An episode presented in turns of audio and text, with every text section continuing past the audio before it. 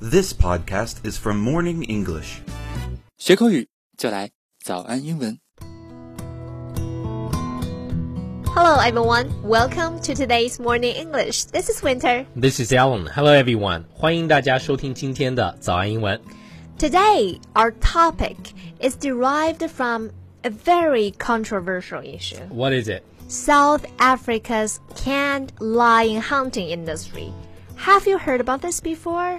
Yeah, a little bit. 南非的围猎，对吧？是的，据说这是一个特别受欢迎的产业，很多欧美国家的富人、名人都有去参加过。但是，这个东西呢，对野生动物来说真的是非常的残忍。是的，所以我们今天就要顺着就是我们的微信图文里面讲到的这个南非围猎的这个新闻哈，对来聊一聊呢关于动物保护的这个话题。如果大家想要看到我们节目的这个文字版的笔记啊，以及一些图片，是吧对对对，大家都可以到微信来找到我们“早安英文”的公众号，然后私信回复“笔记”两个字呢，还能够获取我们节目的这个文字版笔记。 What did people do in cane hunting? Well, in can hunts, captive bred, often hand reared lions are confined in enclosed spaces on private hunting reserves, guaranteeing marksmen easy trophy hits. 围猎 cane hunting，把狮子都关起来，然后让人去捕杀。 So animal protectors are fighting against this industry, against this activity. That's against the trend of animal protection. Animal protection is a critical issue on world agenda. 动物保护 （animal protection） 确实是一个潮流，欧美国家呢还说的特别的多。 Right, that's why we need to learn this phrase animal protection. Yeah, Many Western countries, like Canada, many people criticize some Chinese for eating dogs, you Yeah. know? Yeah. But some of the wealthy people in those countries chose to hunt hand reared lions in South Africa. That's just so hypocritical. animal protection 其实啊是我们经常和西方朋友聊天的一个重要的话题 Right 像澳洲啊、加拿大、美国啊等等等等，他们都挺喜欢聊这么一个话题的动物保护。 Right, that's why we need to learn how to express regarding this topic. Many of them claim that they are animal protectors.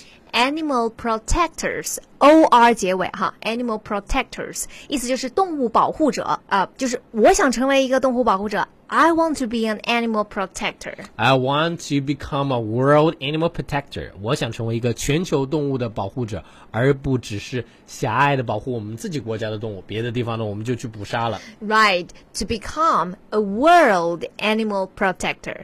The aim of animal protection is to end the needless suffering of animals. 那动物保护的这个目的呢，就是要帮助动物从一些嗯、呃无谓的苦难中解脱出来嘛。是 to end end e n d 这个词啊，它在这里做动词，就是表示我们去结束一件什么什么样的事情。对去结束什么呢？The needless suffering. Needless 就是不必要的，本可以避免的。Need 是需要嘛？嗯，它后面加上那个后缀 l e s s less，就是变成了它的反义词 needless，就是不需要的、不必要的。Needless suffering 也是一个常用的固定搭配啊，大家可以一起记下来。我们在就是写作或者是讨论这个话题对的时候啊，就是非常经常的拿来用了，就是不必要的痛苦，needless suffering。 ，like the cane hunting is a type of needless suffering of the lions. Totally. Another objection of many animal protection organizations is to help the world see how important animals are to all of us.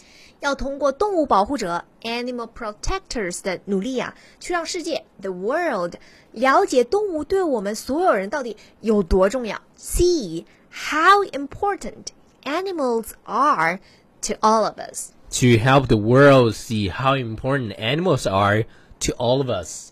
What actions are we going to take in order to protect wildlife? Well, you can sign a petition or even get a petition for animal protection. A petition is a document signed by large number of people demanding or asking for some action from the government or another authority. Right, petition 就是请愿书。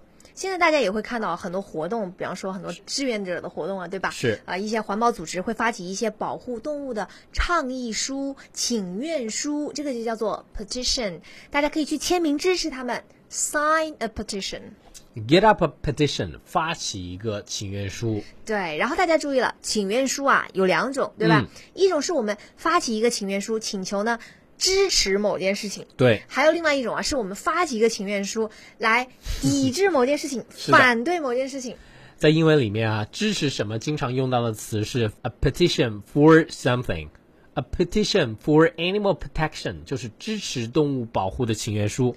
那我们反对什么呢？常用的这个介词，大家应该也是知道的哈，就是 against。对 A petition against something.